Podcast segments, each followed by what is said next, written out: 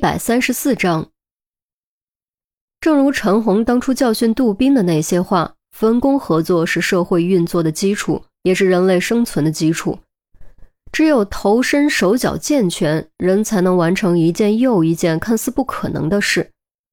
监控设备很快安装到位，秦小小和郭玲多少有些不高兴，却也明白是为了他们好，所以没有直接拒绝，只是要求洗澡和解手的时候可以拉帘子。对于这个合理的要求，陆明不喜，却没有拒绝的理由，最后只能选择稍微让步。就这样，轮轴转的紧张生活开始了。杜宾和钱宝贝住在侯世平家里，昼夜轮班，严密守护。于西和韩苗以六小时为周期轮班远程监控。周丽君和郑月负责调查张云发，钟离和陆明负责调查黄显涛，希望能在最短时间内找到有用的线索。为侦破此案提供帮助。就在这一边忙忙碌碌的时候，严心爱也没闲着。他没有警方的技术资源和信息资源，只能用自己的方式进行调查。至于为什么要这么做，他也说不清楚。也许只是一时兴起吧。此时此刻，严心爱就在侯世平家附近的某层楼中，用望远镜通过窗户密切监视里面几人的一举一动。连侯世平去了几次厕所，钱宝贝出了几次门都清清楚楚。突然手机响了，拿起一看，昵称显示“老爸”，是严威的电话。喂，爸，你找我什么事儿？哦，啊，我和同学一起在外面玩，暂时回不去。哎呀，你就别担心了，我能出什么事儿？我会注意的，放心吧。嗯，他们叫我了，我先挂了，回去再聊，拜拜。严心爱挂断电话，耸耸肩，重新举起望远镜，眯着眼睛喃喃自语：“你会被幽灵子弹杀死吗？如果会，如此严密的监控之下，幽灵子弹会怎么做呢？”侯氏平家。对朝九晚五忙生活的人来说，日子总是过得特别快；可对侯世平、秦小小和郭玲三人来说，时间却过得奇慢无比。即便说成度日如年也不过分。再加上紧张、担忧和对随时可能到来的死亡审判的恐惧，随着时间的流逝和煎熬，情绪都变得越来越不稳定，精神也越来越逼近极限。甚至开始摔东西、发火。对此，杜宾和钱宝贝也只能忍着。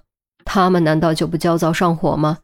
侯世平、秦小小和郭玲处在煎熬之中，他们俩也处在煎熬之中，每天都要全神贯注观察每个角落，时时刻刻处于高度戒备状态，精神压力和身体压力都非常大。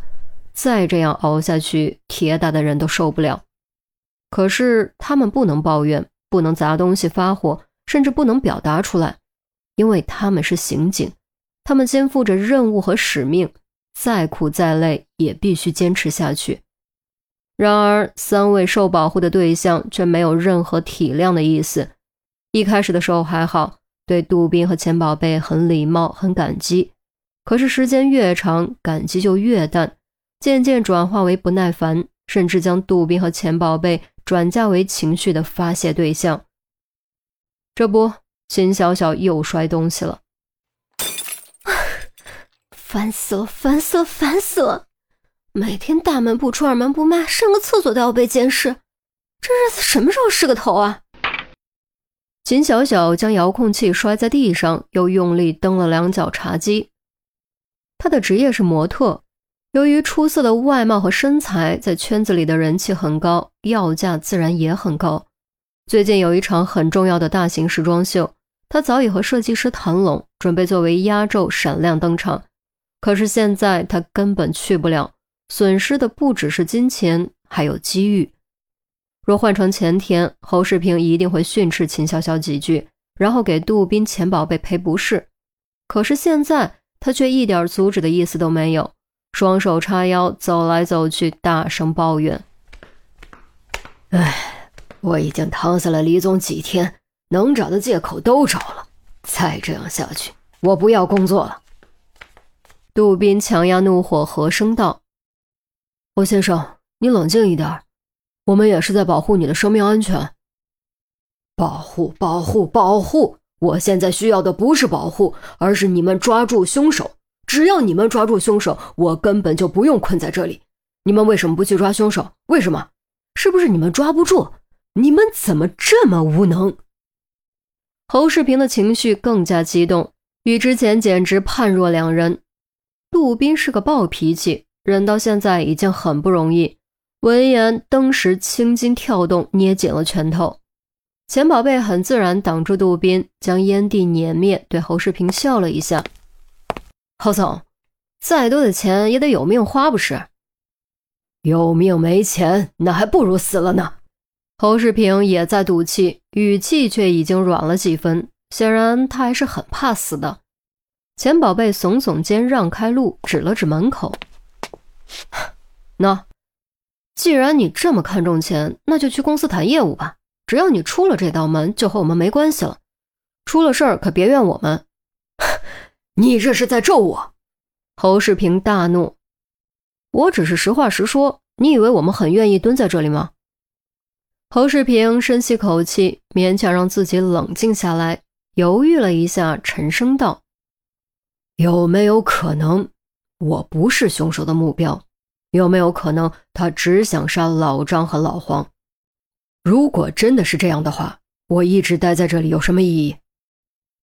钱宝贝又笑了：“当然有这种可能，但你敢去赌吗？你……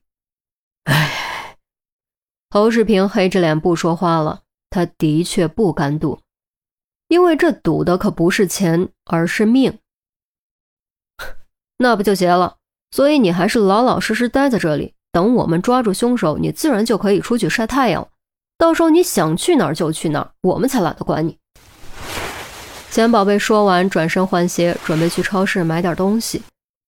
侯世平看了看兀自瞪着他的杜宾，又看了看缩在沙发上生闷气的秦小小，以及站在客房门口的郭玲，从鼻子里长长呼出一口气，脸色铁青，撂下一句话，朝卫生间走去：“你们最好快点。”房间中再也没有人说话，气氛变得格外压抑，有种山雨欲来风满楼的感觉，却没有人注意到。